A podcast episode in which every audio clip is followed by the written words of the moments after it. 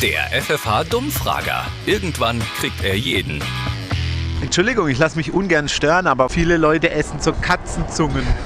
Das können sie von mir aus alle essen, aber ich nicht. Ja, warum? Ja, ich weiß nicht, weil Zunge an sich esse ich auch. Aber äh, wenn sie jetzt von der Katze wäre, würde ich sie bestimmt nicht essen. Ihr würdet keine Katzenzungen essen. Nee, weil Katzen sind für mich Haustiere und nicht zum Essen. Könnt ihr es aber verstehen, dass gerade viele Kinder Katzenzungen essen? Ja, wenn es denen schmeckt, dann sollen sie es halt essen. Aber für uns ist das eigentlich nichts. Und hattest du auch schon mal Schmetterlinge im Bauch?